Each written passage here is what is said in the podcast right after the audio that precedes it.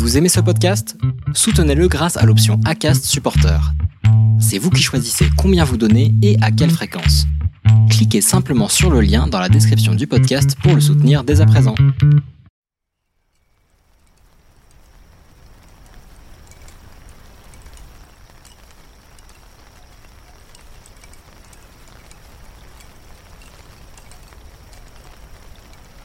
J'utilise fragilité, émotion et euh, je ne sais pas trop comment le dire, euh, l'intensité. Le jour où j'ai compris que j'étais hypersensible, ou pas.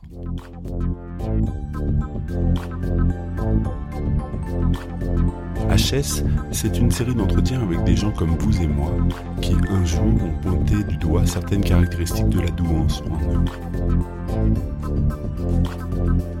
Se savoir comme tel, à quoi bon? Se découvrir sous cette facette, est-ce suffisant? Faut-il se faire tester au risque de perdre d'illusoires illusions? Comment vit-on avant d'identifier ces signes? Que se passe-t-il quand on a franchi le pas de passer le test qui prouverait qu'on est un haut potentiel? Et que vit-on une fois qu'on sait qu'on l'est ou pas?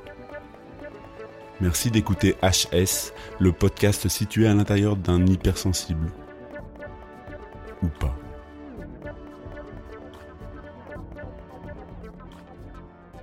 Fragilité parce que, en tout cas me concernant, quand euh, je suis face à, des, moments où mon hypersensibilité se manifeste le plus, ça peut parfois me toucher un peu dans ma, fragilité parce que euh, c'est complètement lié à mes émotions. Hein. C'est-à-dire que qu'on va vraiment être dans ce qui me touche au plus profond de moi, ce qui est, ce qui est vraiment, euh, ouais, c'est clairement ce qu'il y a dans mon bide. Hein. Euh, ça va pas forcément me faire vaciller parce qu'une fragilité c'est pas quelque chose forcément qui fait vaciller, mais en tout cas ça va être un, sujet ultra touchy, le truc qui va me tenir le plus à cœur. Forcément, ça va faire ressortir des émotions très fortes et euh, et donc très intenses, dans un sens ou dans l'autre, que ce soit dans la joie ou dans la tristesse. Je dirais que l'émotion qui me touche le plus, celle qui est la, en tout cas la plus difficile, c'est, il y a vraiment beaucoup de joie parce que du coup, quand, quand j'ai de la joie, c'est très, euh, très exponentiel et donc c'est très intense. Je vais vivre le truc à 3000%. Et sinon, euh, c'est quand je vais avoir de la peine, de la tristesse. Ça, c'est, quelque chose de très, très intense chez moi. Je suis aux opposés. La colère, par exemple, c'est quelque chose de beaucoup plus euh, calme chez moi. Enfin, je suis pas très colérique, donc. Euh, mais ouais, la, tristesse, c'est quelque chose qui est, très intense, et la joie aussi. Je suis quelqu'un qui est très attaché aux mots. Je vais beaucoup écouter ce que les gens disent. Ça va avoir une résonance en moi, mais pendant des mois et des mois. Une, une phrase anodine lancée comme ça, moi pour moi, elle peut tourner pendant des mois. Ça, c'est compliqué dans la vie perso et dans la vie pro, parce que du coup, euh, j'aurai toujours cette phrase qui a été dite et que j'aurai entendue. Donc ça, c'est euh, c'est pas toujours simple à, à gérer. Alors, quand c'est négatif, quand c'est positif, du coup, c'est super parce que j'ai cette phrase-là qui, reste tout le temps. Donc ça, c'est euh, assez fort et ça peut se manifester dans le travail ou, dans ma vie perso, comme je suis très impliquée et dans l'un et dans l'autre. Je vais avoir du mal à m'exprimer, je, vais avoir la voix qui tremble, je, vais avoir les larmes aux yeux, et je vais avoir euh, vraiment euh, ça va me prendre euh, au, niveau du, ventre et c'est une difficulté à exprimer ce que je ressens parce que c'est tellement intense que, que c'est difficile de, de l'apaiser en tout cas. J'avoue que pendant, pendant longtemps, parce que l'hypersensibilité, on en parle de plus en plus, ça s'est un peu galvaudé. Je disais des trucs, je me dis, bon, ouais, on est tous un peu hypersensibles en fait. Enfin euh, voilà, je trouvais ça un peu bateau, un peu, peu basique. Et j'ai eu la chance de, de rencontrer une, une, thérapeute euh, cet été qui, voilà, après qu'on ait eu plusieurs échanges, euh, qui me dit Connaissez-vous ce que c'est que les phylocognitifs, les zèbres? Je ne savais même pas de quoi elle me parlait, clairement. Donc c'était plutôt bien parce que du coup j'étais j'étais vierge de tout ça. Et euh, elle m'a dit, bah voilà, euh, lisez ce livre. Et ça s'appelle euh, Les filiaux cognitifs, penser ne s'affaire que ça. C'est Fanny Nussbaum qui a écrit ce livre. Qui est une euh, chercheure à Lyon. Ils ont voulu aussi le mettre quand même à, un niveau de lecture que tout le monde puisse le lire, je pense. et ce que j'ai trouvé plutôt agréable, hein, parce que quand on n'est pas soi-même scientifique, c'est pas forcément évident, il faut s'accrocher. Et voilà, et en fait, elle dresse plusieurs typologies dans le philo cognitif, etc. Et du coup, j'ai lu ce livre, et là, ça a été, mais waouh, ça a été, euh, ça a été très bizarre. Je suis passée par plein de phases. Euh, je suis passée par la première de me dire, euh, non mais non, c'est le livre, c'est pas moi. Ce qu'ils disent dans le livre, c'est pas moi du tout, pas du tout. Et puis à pas arrêter d'y penser et et après jusqu'au jour où je me suis mise à pleurer et je me suis dit, waouh, j'ai la clé, elle est là. Et ça a été un peu une révélation en fait. Ça a été une révélation euh, parce que je, me sens différente depuis que j'ai 5 ans, je pense, et, euh, et j'arrivais pas à expliquer pourquoi. Aujourd'hui, en tout cas, je, comprends mieux ma différence par aussi cette hypersensibilité qui est, qui est hyper accrue euh, chez moi.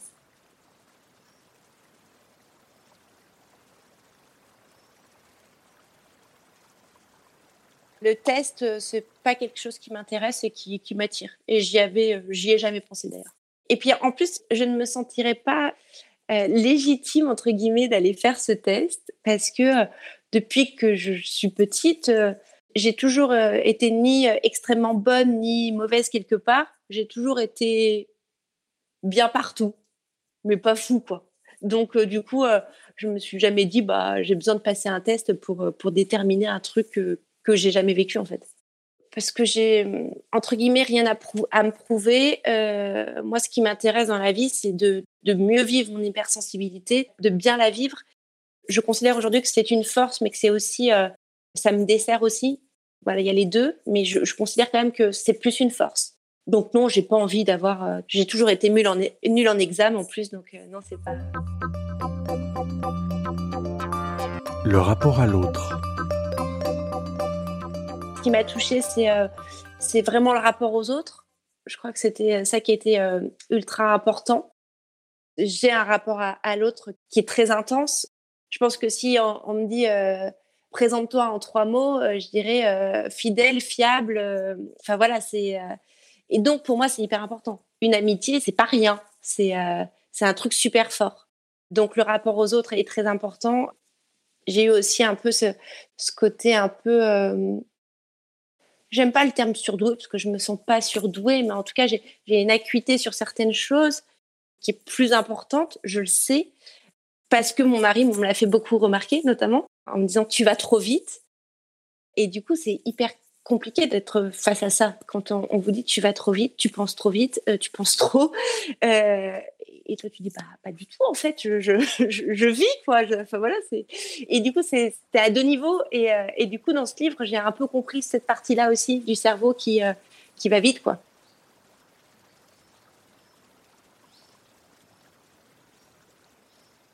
qui est facile pour moi dans la vie, euh, ça va être euh, me projeter, c'est facile, euh, m'organiser sur mille trucs en même temps, c'est facile, improviser, c'est facile. Dans mon métier, j'ai une partie commerciale et pour moi, c'est facile. Et ça a toujours été facile. Et d'ailleurs, c'était quelque chose vers quoi, dans mes études, je voulais pas du tout aller. Parce que je me disais, en fait, je vais pas faire un truc parce que c'est facile. Finalement, c'est ce que j'ai fini par faire. Mais en tout cas, voilà, je, je trouvais ça trop facile. La relation à l'autre est facile pour moi. Le... Ouais, je vais créer du lien rapidement, euh, créer du lien entre les gens. C'est ça ma vie en fait. Euh, alors, ce qui est très difficile pour moi, c'est euh, de faire semblant. Je ne sais absolument pas faire semblant. Donc, si je trouve que quelqu'un dit un truc idiot, bah, je vais lui dire.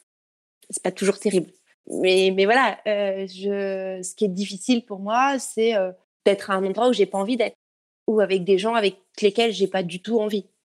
Mes difficultés sont comme dans mes facilités dans le rapport à l'autre, en fait. C'est là où il y a l'ambivalence.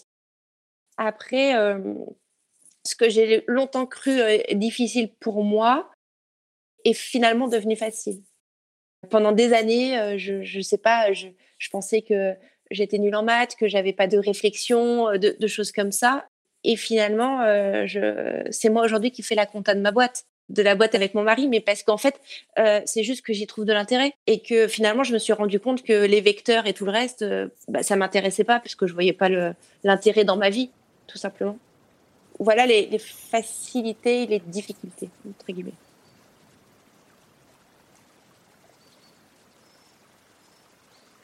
Mon hypersensibilité m'a permis énormément de choses dans ma vie. Elle m'a permis de hum, toujours foncer, d'aller au bout de mes envies, d'aller au bout de mes rêves. Donc ça, c'est une vraie chance. Par exemple, depuis que j'ai 15 ans, euh, je voulais euh, travailler euh, chez Quicksilver, la marque de Snow. C'était le rêve de ma vie. Bah, j'y suis arrivée. J'y suis pas restée très longtemps, mais, en tout cas, j'y suis arrivée. Et ça, je l'ai fait. Et à la suite de ça, je, suite à une discussion avec une de mes amies, bref, où j'étais dans, dans, un petit creux dans ma vie, et qui m'a dit, souviens-toi de ton deuxième rêve quand on était ado, c'était de partir en Australie. Et là, je lui ai dit, ah ouais, t'as raison. Et j'ai pris mon billet dans les 15 jours qui ont suivi. Et je suis partie un an. Ça, mon hypersensibilité, elle m'a permis tout ça. Elle m'a permis d'aller euh, d'aller de l'avant, de, de, me réaliser, de savoir euh, ce que je voulais. Euh. et en même temps, elle m'a, entre guillemets, énormément desservi de mon point de vue, parce que j'ai toujours eu l'impression que du coup, on on s'inquiétait pas pour moi. Parce que comme j'étais fonceuse dans ce que je faisais et que j'étais entreprenante, etc., etc., on disait toujours, bah, Angel, euh, en fait, euh, bah, ça va le faire, quoi. Ça le fait toujours. C'était en ça où, où je pense que ça a pu me desservir.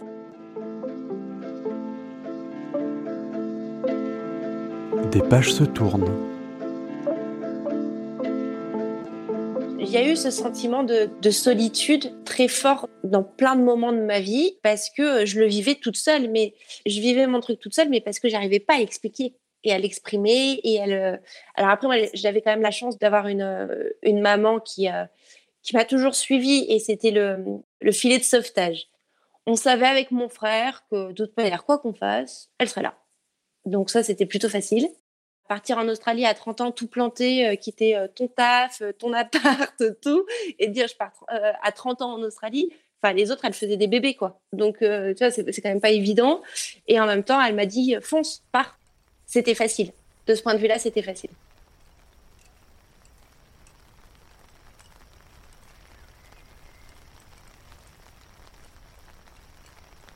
Je vois un psy aujourd'hui. J'ai commencé à avoir un, psy parce que euh, j'ai perdu ma maman il y a cinq ans. Et du coup, à la suite de, de son départ et simultanément, j'ai eu mon fils. Je suis devenue maman au moment où ma maman est partie. C'était un peu euh, compliqué à gérer. Du coup, j'ai vu un premier psy et euh, bon, bah, j'en suis au troisième. Parce que voilà, il y a eu plusieurs étapes en cinq ans. Mais en tout cas, avec le sentiment cette fois-ci euh, que, hum, vu l'avancée qu'elle m'a fait avoir avec les fils cognitifs, etc., d'être en tout cas tombée sur la bonne personne et, de me dire que, voilà, de toute manière, mon suivi, il va pas durer mille ans non plus. Quoi. C'est pas le but j'ai réussi à déterminer quels étaient les blocages dans ma vie et qu'est-ce qui était euh, compliqué pour moi. Je veux faire péter ces verrous-là, quoi. Il y a deux choses qui ont changé des choses cette année, je pense. Il y a le confinement euh, qui, euh, pour moi, a été assez salvateur, j'avoue, parce que finalement, ça m'a permis d'arrêter de m'éparpiller et de, trop donner aux autres et de me concentrer sur ma propre famille et sur moi aussi et mon bien-être, et, etc. Et il y a aussi cette lecture du livre qui m'a libérée d'un poids sur les épaules que je portais depuis trop longtemps et ce sentiment de me dire eh ben je suis pas toute seule à vivre ce truc en fait. Et ça c'était quand même ça a été un soulagement, un vrai soulagement. Et à côté de ça, je n'ai pas cherché à rencontrer des cognitifs, des zèbres, etc. Parce que je suis, je suis pas non plus là-dedans. Je, je... C'est un côté un peu trop alcoolique anonyme pour moi et, et, et je peux pas quoi. Enfin voilà, j'ai pas envie.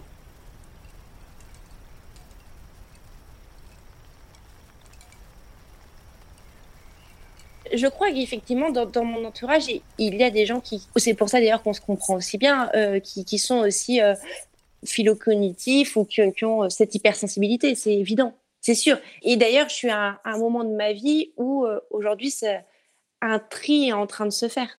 Alors, je ne sais pas parce que si c'est parce que j'ai 39 ans et que du coup, ça va avec l'âge, etc. Ou c'est parce que, en fait, du coup, quand je m'y retrouve plus, là, je suis arrivée à un stade où, où en fait, quand je m'y retrouve plus, j'ai pas envie. Avant, je me suis forcée pendant tellement longtemps, je me suis euh, suradaptée en permanence. Et aujourd'hui, en fait, j'ai plus envie de me suradapter, quoi. Soit l'autre, euh, entre guillemets, m'apporte un bien-être, quelque chose de positif, soit pas du tout, et, je suis en train de tourner des pages. Après, moi, par exemple, c'est quelque chose que je vis quotidiennement dans mon entourage. Ma belle famille n'est pas du tout dans, ça, pas du tout, du tout. Ça ne matche pas du tout. Je les comprends pas, et je, je pense que moi, en plus, je les gave complet, quoi. Dans le sens où euh, je peux avoir ce côté agaçant de l'hypersensible. Le côté pénible d'essayer d'aller d'aller creuser alors qu'il faudrait pas euh, parce que ça dérange en fait. Voilà. Je comprends euh, ceux qui sont mal entourés pour ça. J'ai rencontré mon mari il y a six ans et j'avoue que ça m'a, il, m'a apporté beaucoup de stabilité en fait par rapport à cette hypersensibilité. Déjà parce qu'il en a conscience, qu'il a conscience de cette caractéristique différente euh, entre guillemets. Aussi parce que bah, il, est, il était là à tous ces moments de vie très compliqués qui ont provoqué pour moi euh, plein de chamboulements dans ma vie, le décès de ma mère euh, notamment. Et euh, ouais, il, a permis de calmer les choses, il m'a permis notamment d'apprendre à dire non, une chose que je ne savais pas faire du tout. J'étais dévouée corps et âme aux autres. Encore aujourd'hui, il m'appelle Mère Teresa, mais il m'a dit que ça, allait mieux quand même. Donc oui, il, il contrebalance quand même pas mal. J'ai un petit garçon qui a 5 ans. C'est un vrai sujet pour moi, euh, l'éducation de, mon enfant. Je suis très orientée sur euh, euh, les émotions. Voilà, il y a pas mal de bouquins sur les émotions. On travaille les émotions, c'est important. J'essaye chaque soir et, j'apprends aussi à mon mari de discuter de comment s'est passé ses journées, qu'il exprime, etc. mais c'est un enfant ultra sensible. Libre, mais trop sage. J'étais un enfant heureux je suis née à Briançon, dans les montagnes. Je suis un, enfant libre, euh, un enfant sans contrainte. Donc c'est vrai, enfin voilà, on faisait tout à pied. Euh, j'allais à l'école à pied. Il y avait cette liberté, cette vie de village. Ce truc assez incroyable. Maintenant que j'habite à côté de Lyon, je me rends bien compte que c'est plus compliqué. J'étais dans une famille euh, avec mon papa, ma maman. Ça s'est toujours bien passé. Papa très très très très très très sportif. C'était un peu pénible et, et moi j'étais j'étais l'enfant sage je faisais tout ce qu'on attendait de moi, quoi. Trop. Trop. J'étais trop sage, trop responsable. J'ai fait les choses trop tôt. J'ai pris une place dans la famille qui n'était pas la place d'un enfant à un moment donné. Mais euh, ça s'est passé comme ça, c'était comme ça. J'avais ma maman qui a toujours eu des problèmes de santé dans, sa vie et euh, j'étais toujours très inquiète pour ma mère. Je, je l'aidais beaucoup pour faire en sorte qu'elle se fatigue pas trop ou que voilà. J'ai fait des trucs très tôt. Mais à côté de ça, j'étais heureuse, j'avais mes copines. Euh, c'était chouette. Euh, c'était pas toujours simple, les relations avec les autres. J'étais dans une école primaire où, euh, de la petite section de maternelle au CM2, j'ai vu les mêmes tronches pendant 9 ans, où ça, c'était, c'était lourd. Donc, du coup, je faisais d'autres activités à côté, donc c'était mieux. J'ai adoré vivre à Briançon, mais j'ai aussi beaucoup souffert de vivre à Briançon. C'était trop petit. J'aspirais à tellement d'autres choses à l'Australie j'avais soif de découverte tout le temps. Donc, euh, on avait la chance d'avoir des parents qui nous emmenaient partout, qui nous faisaient faire plein de trucs. Mon papa euh, travaillait pour euh, Jeunesse et Sport. Il était fonctionnaire, il faisait passer les, diplômes de ski. Et ma maman a fait plein de métiers, mais je dirais que principalement, elle a eu un restaurant d'altitude pendant 15 ans et elle a été agent immobilier. Mon frère, c'est mon frère, quoi. On touche pas. Touche pas à mon frère. C'est un grand frère, il a 4 ans de plus on est hyper liés euh, et en même temps, on s'est tellement tapé dessus quand on était petit, euh, mais on est ultra liés. On est hyper protecteurs l'un envers l'autre et en même temps, on a absolument chacun notre vie. J'ai toujours eu un regard sur mon frère en me disant qu'il était au-dessus de autres. Pas parce que j'étais euh, bête d'admiration pour mon frère, mais parce que je trouvais qu'il avait une réflexion qui était hyper vive, qu'il était, il était assez surprenant sur pas mal de choses tu lui donnes un ballon, une raquette, un machin, bon, bah, c'est facile. Donc, euh, j'ai toujours eu le sentiment, oui, qu'il avait un, truc en plus. Il est suivi aussi euh, par un psy et il va mieux aussi. Alors après, est-ce qu'ils ont traité d'hypersensibilité? Je ne sais pas, mais en tout cas, euh, je le trouve plus apaisé. Les gens qui me bouleversent, ça va être ceux qui sont allés au bout de leurs rêves, qui ont vécu le truc. Je me souviendrai toujours d'avoir regardé l'arrivée de, de Gérard Daboville quand il avait fait la traversée de l'Atlantique, si je dis pas de bêtises. Mais je pleurais, mais c'était incroyable parce que pour moi, c'était un truc fou. C'était incroyable de faire un truc comme ça. Et, c'était surtout de me dire, cet homme-là, à un moment donné, il a pensé faire ce truc complètement barjot. Et il y est arrivé et il y est allé. C'est des, choses qui peuvent me, toucher au plus profond. Un explorateur, euh, enfin, des gens qui, font des métiers complètement euh, fous. Ça, ça, va, ça me toucher énormément. J'ai aussi des acteurs qui me touchent, des acteurs engagés. J'aime ce côté euh, des gens qui vont déranger un peu. Lucini est une personne qui me fascine. Ouais, il est extraordinaire ce mec-là. Il est fou, quoi. Il est hyper touchant cette personne m'éclate. Et même quand il fait une prise de parole et que parfois il s'égare un peu, bah en fait, il y a quand même un fond de vérité et je le rejoins un peu. Donc, euh, du coup, je. Voilà. Écoutez son garde-fou. Je m'appelle Anne-Gaëlle, j'ai 39 ans. Je suis née dans les montagnes et je, je suis, euh, je suis quelqu'un qui a besoin de nature, quelqu'un de fiable, quelqu'un de fidèle et je suis quelqu'un qui, euh, qui aime profondément. C'est toujours hyper compliqué à déterminer pour moi de savoir ce que je fais dans la vie. Euh, en fait, je, je travaille avec mon mari depuis cinq ans. Je ne sais pas, je suis son bras droit, son bras gauche, sa tête. voilà, donc euh, on travaille ensemble.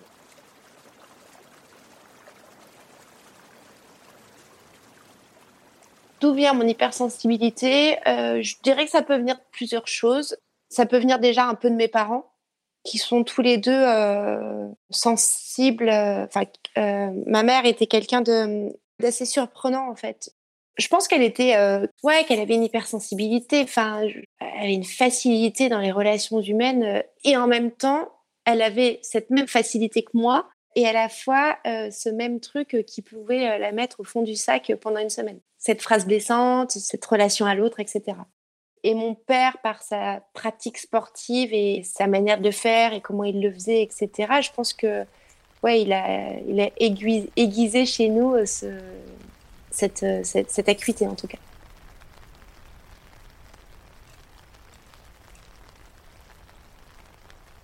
Qu'est-ce que je fais de mon hypersensibilité au quotidien? J'essaye de l'écouter.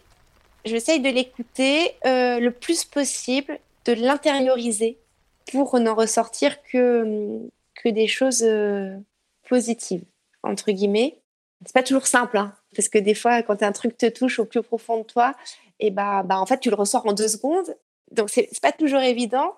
On a eu une, une réunion euh, d'équipe euh, vendredi avec, avec toute l'équipe et je voulais être droit dans mes bottes, un peu, un peu comme ça, etc le château de cartes s'est écroulé en deux secondes. J'ai eu les trémolos dans la gorge. J'ai euh, vraiment les larmes aux yeux et j'avais une émotion dingue en, leur expliquant qu'être chef d'entreprise, c'était compliqué et que on n'était pas là que pour gagner de l'argent. Enfin, en tout cas, c'est vraiment mon point de vue. C'était un projet, euh, c'était un vrai projet. C'était un projet de, créer de l'emploi, de, enfin voilà, une implication dingue.